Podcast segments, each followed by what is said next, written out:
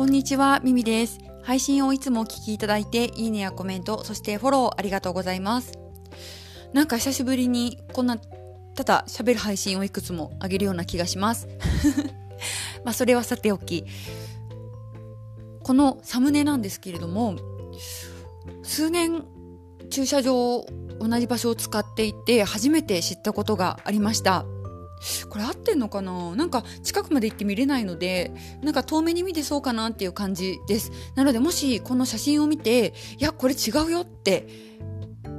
いうことが分かったりとか、これは何々だよっていうのが、もし、あのーご存知の方いらっしゃったら、あの、違うよっていうことで コメントいただけたら嬉しいです。ちょっと私が見た感じでお話をこのまま続けます。そう、あのー、実はうちの駐車場、ほんとすぐ近くが山になってるんですけれども、多分これ遠目から見た感じ、藤の花っぽい気がするんです。藤の花っていうと、あのー、今有名な鬼滅の刃ですよね。こう、鬼が近づかない場所として藤の花が咲いている場所その藤の花の毒が苦手だから近寄らないって言われてると思うんですけどあの時の絵とかなんかよく見るこう藤の花になんか似てる気がするんですよね。ほんと遠目からになっちゃうんですけど。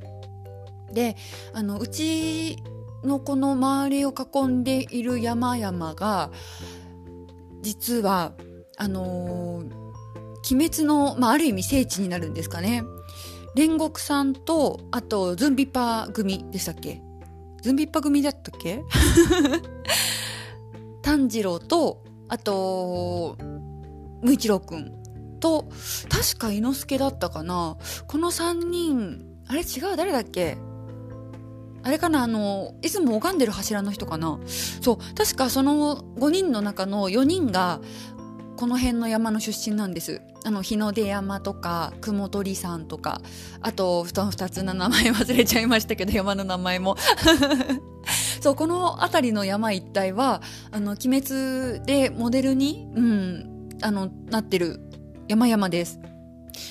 でね、今ちょっとコロナ禍なので、できればね、こう、人がね、あんまりこう殺到するのは良くないのかななんて思うんですけれども、あの、もともとこの鬼滅の鬼が出るあたりっていうのは東京を主体に書かれてるみたいなので、いつかね、コロナが明けたりして、もしかしたらその鬼滅の聖地巡りとかで賑やかになる場所なのかななんて思いながら、いつも、あの、行き帰りで山を見たりとか、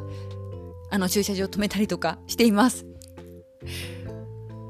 なんかまた思いついたら、こんな感じでお話ししたいと思います。私の、本当あのー、なんか鬼滅っぽいよっていうただそれだけの雑談にお付き合いいただきましてありがとうございました。また次の配信でお会いしましょう。